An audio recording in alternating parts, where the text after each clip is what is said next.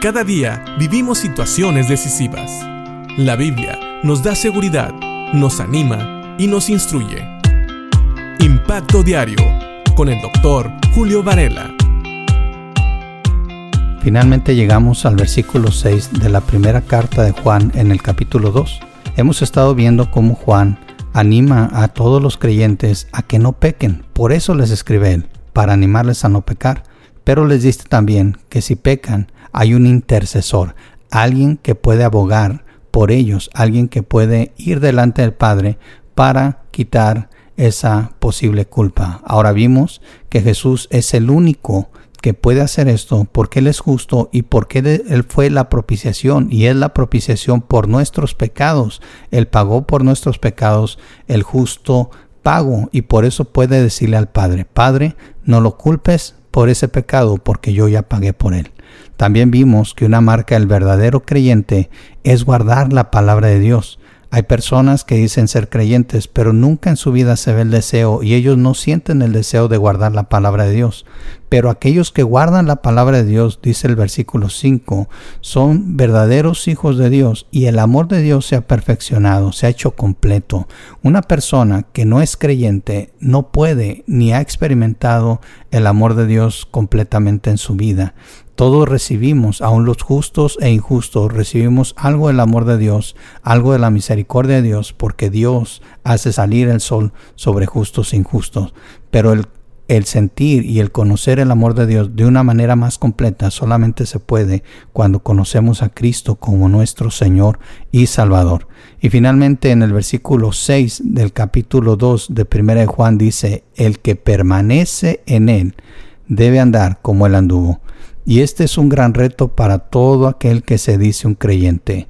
Permanecer en él se refiere precisamente a una persona que es creyente, una persona que ha entregado su vida en Cristo y que está tratando de caminar como Cristo caminó aquí en la tierra, de una manera recta delante de los ojos del Padre.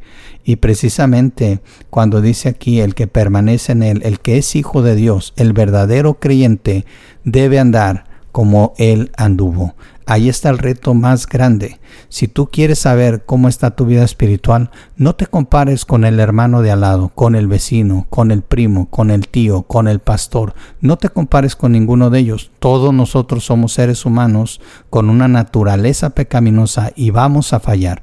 Pero si te quieres comparar con alguien, compárate con Cristo. Aquí lo dice la palabra debemos de andar como Cristo anduvo en esta tierra. Y recuerda, si una cosa hizo nuestro Señor fue guardar los mandamientos del Padre.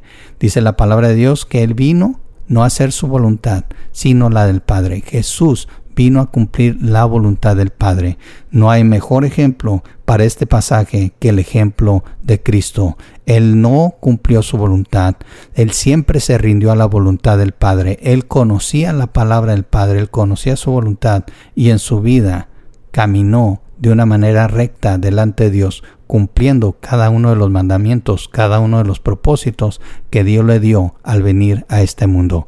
De esta manera, todo creyente debe de esforzarse por vivir, caminando de la misma manera que Jesús caminó. Y recuerda que una de las marcas de nuestro Señor Jesucristo más fuertes fue siempre la obediencia al Padre.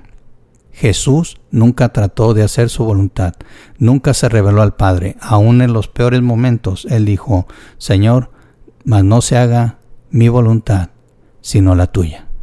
Piensa en esto, ¿cuál es tu actitud el día de hoy delante de Dios? ¿Cuál es tu actitud delante de la palabra de Dios? ¿Te ha hablado Dios en esta semana? ¿Estás dispuesto a obedecer? Y si no has conocido a Cristo, si no sabes cómo caminó Él, ¿por qué no le invitas hoy a tu corazón? Cristo murió en la cruz por todos nosotros, pero tienes que creer para ser salvo. Cree en el Señor Jesucristo y serás salvo. Y lo puedes hacer hoy. Y entonces puedes empezar a caminar como Él caminó. Piensa en esto. Que Dios te bendiga.